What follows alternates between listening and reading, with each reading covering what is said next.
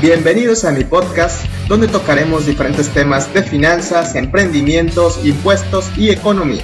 Te llevaremos de forma sencilla y práctica en tu educación financiera, ya que vivimos en una época digital saturada de mensajes. Mi objetivo es actuar y generar impacto de valor en la sociedad. Mi nombre es Jorge Luis Martínez y por favor comparte este mensaje o sígueme en mis redes. Actuemos generando valor. ¿Qué tal amigos? Buenas tardes. El día de hoy tenemos nuestro cuarto programa a través de nuestras redes sociales y nuestro segundo programa para podcast, el cual vamos a transmitir en diferentes medios.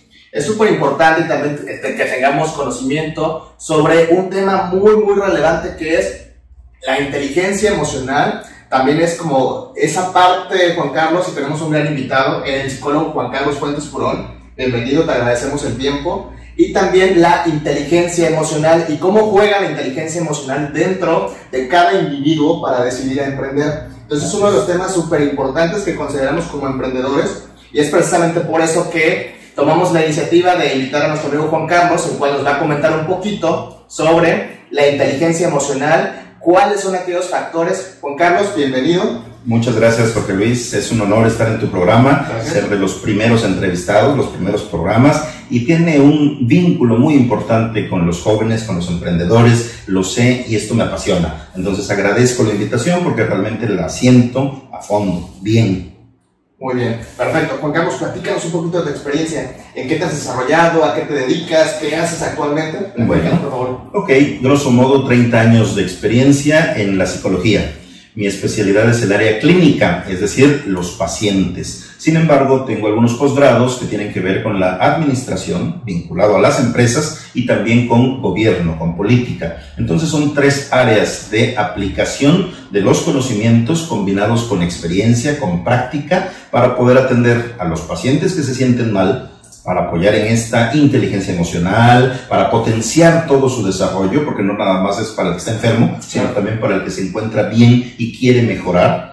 Por otro lado, la capacitación, el desarrollo en las empresas, la asesoría, la consultoría, para que el empresario tenga un mejor desempeño en su capital humano, sea más productivo, donde la empresa gane, pero el trabajador se sienta a gusto, donde el trabajador esté contento, pero no se rasque la panza, ¿verdad? Como decimos vulgarmente. Entonces son dos ámbitos muy importantes, el de la persona, el ser humano, la psicología clínica, y por otra parte, el ámbito empresarial. Y en el campo político también, ¿verdad? Lo que es el discurso político, los ejes rectores de las plataformas político-electorales, eh, el apoyo a las instituciones gubernamentales, etcétera. Claro. Y es sumamente importante también que, estemos conscientes que el buscar ayuda especializada no nada más es cuando tenemos un problema, ¿no? sino es de forma general eh, y siempre recomendable como tal tener ayuda especializada para ya sea la toma de decisiones y también cómo influyen esas emociones que tenemos o que traemos, muchas veces problemas familiares, problemas económicos y ahorita con el tema de pandemia creo que se ha incrementado, como te han dicho, dicha problemática, ¿no? Entonces, siempre es importante que al momento de que decidamos emprender, bueno, estemos conscientes de todos aquellos problemas o aquellos lastres que, podrá, que podríamos posiblemente traer al momento de desarrollar algún negocio, ¿no? Sí, fíjate que antes se decía, yo no estoy loco, yo no voy con el psicólogo o con el psiquiatra porque yo estoy bien ese término bien o mal es relativo y tampoco se trata de que alguien esté loco. Si alguien tenía síntomas por depresión, por ansiedad o relacionados con otras patologías, era cuando llegaban de último momento al psicólogo. Primero pedían asesoría a los familiares, a los amigos, al cantinero, al sacerdote, al pastor, a quien fuera. Y ya como último recurso llegaban con el psicólogo o la psicóloga pensando que no estaban locos, pero que no les quedaba de otra. El día de hoy no. Lo que tú mencionas es básico alguien que está emprendiendo, alguien que tiene su negocio, su empresa, necesita un reforzamiento, necesita un apoyo de tipo motivacional, emocional, cognitivo, todos los elementos conductuales para que pueda tomar mejores decisiones. Claro, y es correcto. Precisamente derivado de eso que nos platica Juan Carlos, es que estamos considerando dentro del tema del emprendimiento, bueno, la salud emocional, cómo nos afecta y un tema también relevante, Juan Carlos, que todos los días nos enfrentamos el, cuando vamos a emprender es el miedo. Oye, ¿cómo supero esa parte del miedo? ¿Realmente si es un lastre? ¿Cómo puedo evitarlo? O más bien, ¿cómo puedo superarlo? ¿Y qué es el miedo desde el punto de vista psicológico? ¿Qué nos platicas al respecto? Bien, el enfoque de la psicología debe ser integrador, lo que llamamos integral, completo. y por lo tanto buscamos un equilibrio personal y este es relativo, no es para todos una receta de cocina, cada quien tiene su propio equilibrio, su propio orden interno. Es correcto. El miedo es natural, el miedo se presenta en todos, te da a ti, me da a mí, a todos. Entonces, no se trata de suprimir el miedo o el temor, se trata de superarlo, como bien dices, o canalizarlo, dependiendo el enfoque. Entonces, todos tenemos miedo, podemos tenerlo porque es algo biológico, algo natural del ser humano como eh, parte biológica. Pero nosotros podemos, de la forma cultural, del aprendizaje, de lo social, obtener ciertas características que nos ayuden a superar los miedos. Entonces puede haber algunos ejercicios de carácter conductual, puede haber el que pues ni modo me aviento y adelante, ¿verdad? Y aunque no tenga todo dominado, pero me voy. Y así hay diferentes métodos, formas según cada persona. Todos podemos tener miedo, pero tenemos que superarlo. Claro, y como punto importante dentro del emprendimiento, y creo que a todos nos pasa cuando decidimos emprender algún negocio, algún proyecto, es el miedo a fracasar y que normalmente yo creo que el miedo a fracasar debería ser mínimo, porque al final es un temor y a través de la experiencia, bueno, a través de esos pasos que vamos dando, vamos generando experiencia, pero sin embargo no es posible como tal este, quitarte ese miedo, ¿no? Al que dirán, qué va a decir la gente, si me arriesgo, si no me arriesgo. El temor al fracaso, Juan, ¿cómo podríamos o qué consejo nos darías para superar el temor al fracaso? Porque nos puede también desembocar o desencadenar en un tema de frustración. Por supuesto. Lo que pasa aquí es que por el tipo de programa, por el sesgo de la materia que estamos tratando, hablamos de un miedo, de una frustración o de una detención del comportamiento ya con el calificativo de empresarial. Pero nosotros tenemos que ir primero al fondo, a la persona si la autoestima de la persona no está en equilibrio, difícilmente va a emprender bien, difícilmente va a superar las barreras, va a motivarse, va a superar la frustración, va a eliminar todos esos elementos. Esto aunado a que como factores sociales encontramos que las personas quieren influir sobre nosotros te dan una respuesta autobiográfica, te dicen cómo les fue en la feria, o simplemente porque ellos tienen temor, te lo infunden a ti y entonces esto tampoco es lo apropiado. Claro, exacto, no podemos, este, digamos que cargar con esos costales que no corresponden a nuestro ámbito de experiencia. Al final es. como que dicen que nadie experimenta en cabeza ajena y en el tema de emprendimiento aplica lo mismo, ¿no? Sí, pueden existir negocios exitosos, pero no sabemos cuántos intentos tuvieron para que ese exitoso. Así es, cada quien habla de la feria como le va en ella, se dice normalmente. Exacto. Ahora, esto que mencionas de varios intentos hasta llegar a un negocio, una empresa exitosa, es natural, sí, es necesario muchas veces, sí. Es difícil que a la primera le pegues y te hagas multimillonario y de la noche a la mañana, pues eso es como un sueño. Necesitamos disciplina, voluntad, hábitos personales, eh, el empeño durante un cierto tiempo. A lo mejor nuestros abuelos hablaban de toda la vida, nosotros ya no podemos darnos ese lujo, pero al fin y al cabo tiene que pasar un cierto tiempo. Entonces, lo que los jóvenes que ven este programa, a quienes tú coacheas, asesoras, es necesario que contemplen que tampoco se pueden dejar llevar por el otro extremo, donde o un gran gurú por ahí en YouTube o en alguna otra parte dice, tienes que emprender y ya te vas a pie juntillas con ello. A ver, aguanta. Como tú bien lo planteas en algunas formas de tu pensamiento y tu expresión, pues a lo mejor eres empleado, pero eres un buen líder, eres una persona proactiva y estás viendo que a futuro vas a poner tu empresa, pero no sueltas una cuerda para agarrar otra estando en el vacío, ¿verdad? Tienes que ir uno y otro y otro hasta llegar a tu objetivo. Entonces, no te dejes llevar solo por la moda, solo por el eslogan, solamente porque todo el mundo te dice, tienes que emprender. Ah, tú vas a ser un gran empresario o una gran empresaria. A ver, momento, ¿tienes las características para ello? De entrada tienes conocimientos, tienes un área de experiencia, sabes qué giro vas a poder manejar, aunque tengas ciertos fracasos previos, pero a la larga puedes llegar a darle, a pegarle bien. Es correcto, como bien dices, dicen por ahí que el emprendimiento no es para todos, pero no se refiere a que unos sí y otros no. Al final todos como ser humano nacemos con las mismas características, las mismas cualidades, las cuales vamos desarrollando a través de la experiencia y los conocimientos que vamos adquiriendo. ¿no? Sí, sin embargo, en, estos conocimientos vienen las llamadas competencias blandas, no solo el conocimiento teórico, hiciste una carrera de administración, de economía, contaduría, lo que tú quieras, sí, qué padre, tienes un conocimiento, pero requieres de un potencial más allá del mero conocimiento. Y esto se da con eh, la capacitación con el desarrollo, en estas competencias blandas que tienen que ver con la comunicación, con la interacción personal, la solución de problemas,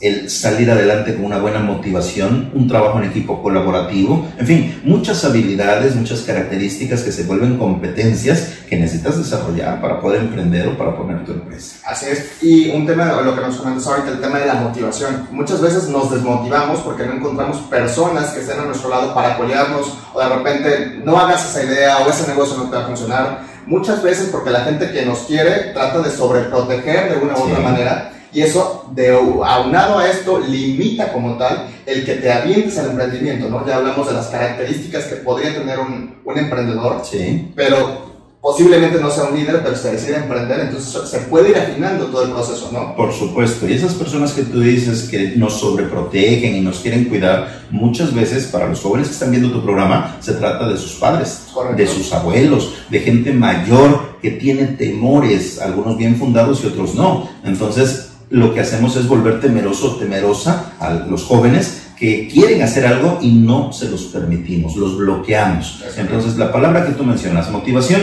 a veces va de un lado para el otro, en ocasiones se exagera de la motivación, pero en psicología conocemos dos grandes campos teóricos de la motivación, la interna o intrínseca y la externa o extrínseca. Entonces, si a ti te motiva emprender, si a ti te motiva el dinero, si a ti te motiva el logro, si a ti te motiva trascender de manera externa, qué padre, pero necesitas una motivación interna. ¿Por qué? Porque si no hay ese motor personal, se vuelve nada más una llamarada. Quiero poner un negocio, quiero hacer esta determinada actividad, quiero ser emprendedor. Pues sí, puede estar muy motivado un día y al otro día cayó esa motivación. Claro. Pregunta Juan, ¿cómo podríamos nosotros desarrollar esa motivación interna? Porque sí es un tema muy interesante y nos podría llevar horas platicando, pero ¿cómo podríamos de forma breve desarrollar esa motivación o encontrar esa motivación para decidirnos a emprender? Ok, primero, ¿cuándo aprendes o necesitas aprender a ser padre o madre?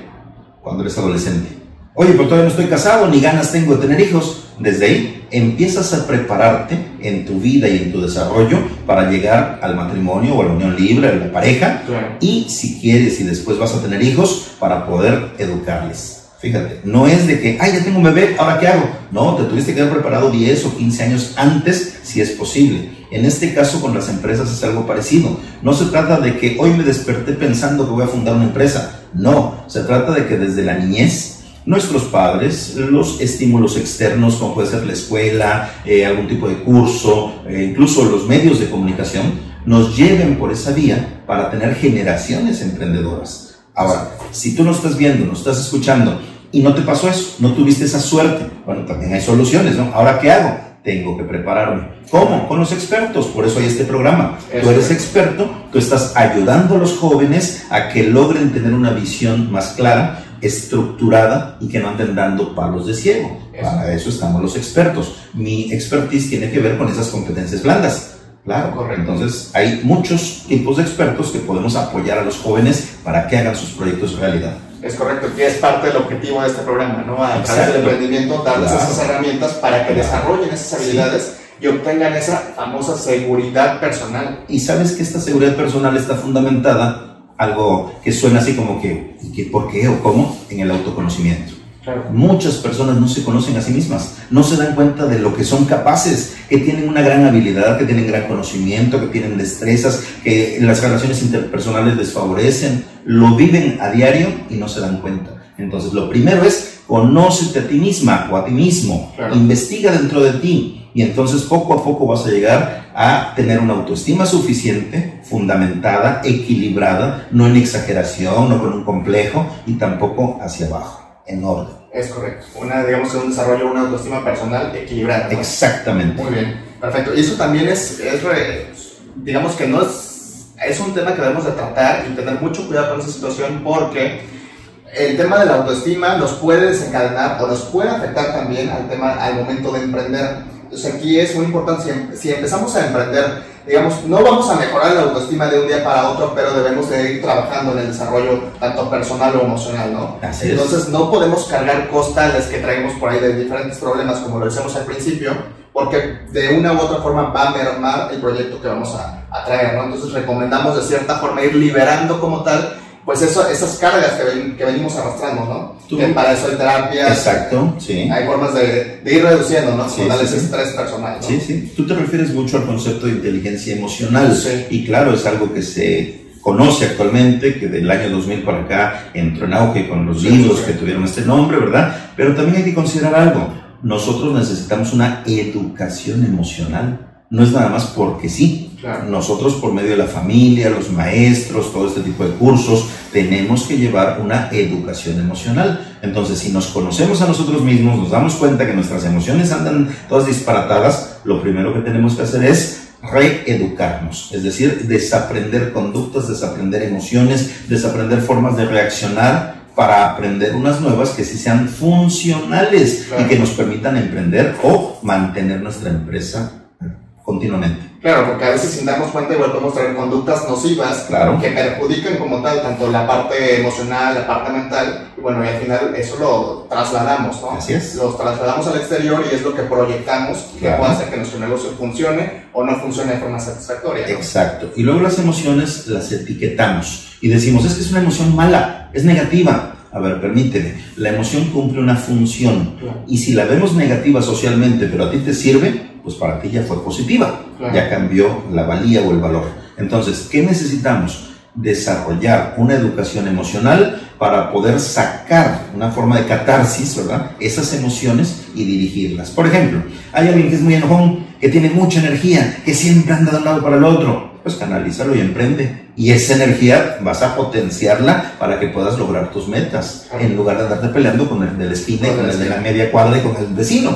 Claro, que sucede normalmente y lo platicamos en el tema de si eres empleado, de repente llegas cargando muchas situaciones, entonces te desquitas con los compañeros de trabajo O los clientes. o los clientes, exacto, la familia, entonces ahí empezamos como ya un tema de un, un tema, un tipo de conflicto, ¿no? Exactamente, personal, así es. Entonces, si vas a emprender, lo primero que tienes que hacer es limpiar la casa, sanear tu interior. Eso. Y entonces ya con mayor fortaleza, ímpetu, empuje, voluntad, motivación, vas a conseguir todas tus metas. Es correcto. Entonces, bueno, vamos a empezar, como dice Juan Carlos, a sanear esa parte emocional para poder desarrollar como tal nuestro proyecto, ¿no? Y otro de los temas, y que ahorita lo vivimos en la pandemia, es normalmente hay mucho desempleo y es importante que también reconozcamos que aquí el tema, si nosotros somos desempleados o estuvimos desempleados o por cualquier circunstancia decidimos emprender, debemos de empezar con ciertas etapas de emprendimiento, como puede ser el autoempleo, generar algún servicio, tratar de vender algún bien, por así decirlo, ¿no? Que es como la parte inicial.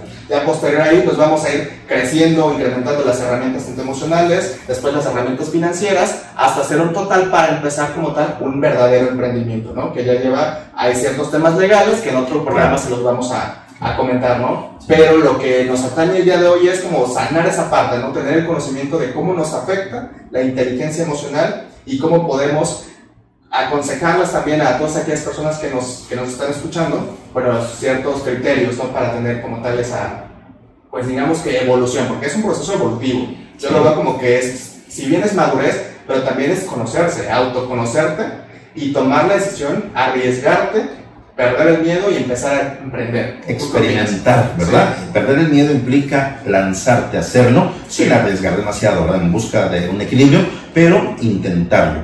Ahora, bien dices, comienza desde el autoconocimiento, comienza desde la toma de conciencia, es decir, darnos cuenta. Por ejemplo, un joven puede tener un teléfono celular, una tableta, alguna conexión a Wi-Fi, aunque no sea propia, pero por ahí en alguna parte, cierto conocimiento, algunas habilidades prácticas que ha desarrollado desde su niñez. ¿verdad? Puede tener ciertas características que le permiten, si hace conciencia plena de ello, desarrollar un trabajo, autoemplearse, como bien dices, o dar algunos servicios y ganar por cada uno de ellos. Sin embargo, no nos damos cuenta, no lo consideramos, no lo potenciamos. Y decimos, es que no tengo con qué, es que no tengo nada, es que no puedo empezar. Y vienen todos los elementos o pensamientos negativos Solo que bloquean la acción. sí. Solo los contra, ¿no? Porque no vemos los pro. Claro que podemos hacer mucho. Así ¿sí? es. Afortunadamente esta pandemia nos deja eso, ese descubrimiento. Dentro de un elemento tan malo como fue la pandemia, o es, está Claro. haciendo, ¿sí? viene ese descubrimiento personal. Claro, son desarrollar aquellas habilidades de supervivencia, ¿no? Porque al final estamos hablando de un tema de sobrevivir, tanto empresa, negocio, como emprendedor, y también como personas sobrevivir como tal a esta pandemia, ¿no? ¿Cómo vamos a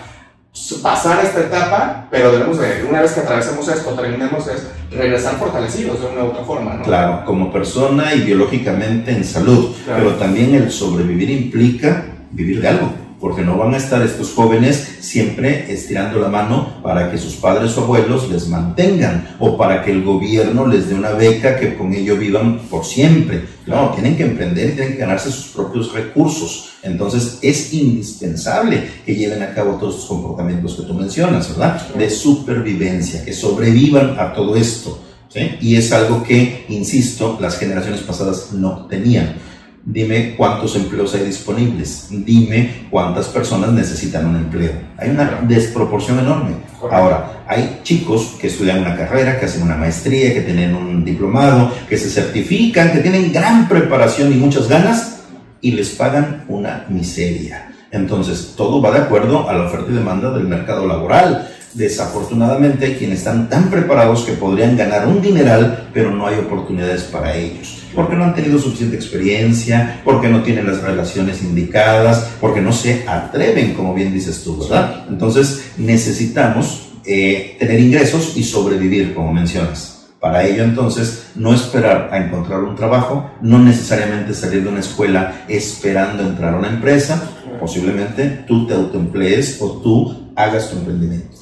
Oye, y algo que comentas sobre las oportunidades, yo creo y estoy convencido que las oportunidades, si bien es cierto, podrían llegar, pero en el caso que nosotros nos veamos limitados, de repente ahí con un tema conflictuado de no tengo la oportunidad, chavos, las oportunidades se crean y se crean por uno mismo. Entonces hay que empezar a buscar alternativas, como bien nos decía Juan, tocar puertas, que eso es primordial. Claro. Si queremos incrementar ingresos, entonces yo tengo un objetivo o si quiero poner mi negocio, pero entonces, ¿qué empezamos a hacer? Desde que nos empezamos a mover, empezamos a cambiar esa energía o esa actitud y empezamos a crear oportunidades aunque no nos demos cuenta. ¿no? Ser proactivos. Exacto. Entonces es sumamente importante. Y para que podamos hacer eso, podamos empezar a mover esa energía, empezar a movernos nosotros, necesitamos de esa famosa inteligencia emocional o madurez emocional, ¿no? que es lo que venimos platicando el día de hoy. Juan, ¿algún consejo para nuestros emprendedores? Ahorita no sé qué nos podrías aconsejar, ¿no? Si estamos empezando el negocio, ¿cómo podríamos o sea, dominar esa parte o si bien es ir aprendiendo un poquito de, manejarla, ¿no? Ok, todo lo que platicamos en el programa es importante, que lo contemplen, que lo apliquen y demás. Pero también hay otro punto que no hemos terminado de tocar y que sería la recomendación final no te dejes llevar únicamente por lo comercial o lo mercadológico. ¿A qué me refiero con esto? Te autoempleas, pones tu empresa o trabajas para alguien. Ok, ganas un determinado salario o tienes un ingreso variable pero promedio.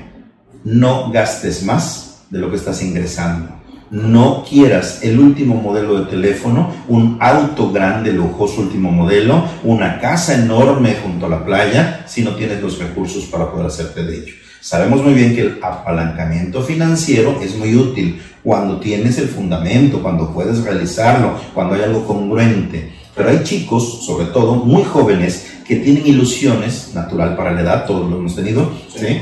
Y esas ilusiones son sueños nada más, que no están fundamentados con los pies en la tierra y que creen que van a vender millones, que creen que van a ser los únicos, que no van a tener competencia, que van a llegar muy alto. Ojalá que sí. Y si trabajan, se dedican y están concentrados, lo van a lograr. Pero no son sueños. Tienen que materializarlo con trabajo, con disciplina, con esfuerzo. ¿Ok? No importa que no trabajes para otros, aunque trabajes para ti mismo, tienes que autodisciplinarte, porque si no logras eso, no llegas a tus metas. Y si solo estás lleno de sueños, de oropel, de mercadotecnia, queriendo gastar lo que no tienes, tu empresa nada más no progresa. Claro, y es parte de la educación financiera. Por supuesto. Exacto, entonces, y son de los puntos importantes que el tema emocional, pero también la educación financiera es primordial para que podamos tener un buen control y manejo de nuestros gastos. Esto es lo que se emociona, se emociona, pero tanto se emociona, se emociona el día de hoy, se menciona el día de hoy, que el sistema educativo ya no es suficiente, ya nos lo volamos. ¿Y ahora qué necesitamos enseñarle a los niños, a los de preescolar? Educación financiera, educación emocional y otros tantos tipos de educación como lo ecológico, las relaciones interpersonales, la laboriosidad, los hábitos personales que se han ido perdiendo en la enseñanza en algunos casos. Es decir, hay que cambiar todo el sistema educativo, pero mientras esto no sucede, es una decisión personal. Así es. Entonces, al final nosotros tenemos el control de nuestra vida y podemos decidir cómo ir subsanando y en qué momento decidirnos emprender. ¿no? Y todo esto es la función del psicólogo clínico que apoya al empresario. Te sorprendería saber que muchos de los pacientes clínicos de psicoexistir son empresarios y empresarias.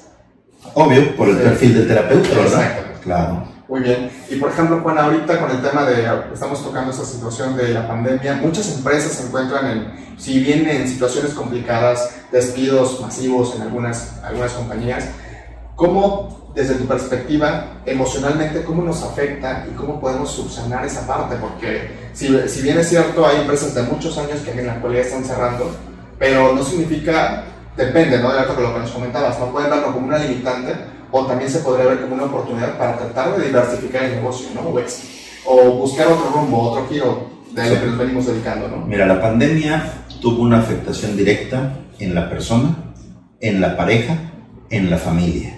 Y a partir de ahí lo trasladamos a las empresas, como bien mencionas. Pero, por ejemplo, se permitió que saliéramos a la calle, aunque fuera con las medidas higiénicas, y se incrementaron los divorcios porque la gente ya no puede permanecer en la misma casa conviviendo porque no está acostumbrada. Solo llegan a dormir o llegamos a dormir y la convivencia de pareja se ha ido perdiendo. Por lo tanto, divorcios a la alza, violencia familiar a la alza, deserción escolar igual porque los chicos en este momento tienen que estar durante ocho horas frente a un televisor o frente a una computadora, según sea su caso, y no tienen la interacción personal con sus amigas, amigos, compañeros, maestros y el correr por la escuela, el hacer ejercicio, el desahogarse. Entonces todo eso ha venido afectando el ámbito del hogar.